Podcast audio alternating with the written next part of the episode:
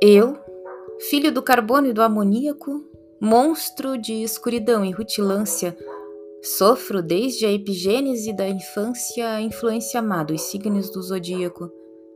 Profundissimamente hipocondríaco, este ambiente me causa repugnância. Sobe-me à boca uma ânsia análoga à ânsia que se escapa da boca de um cardíaco.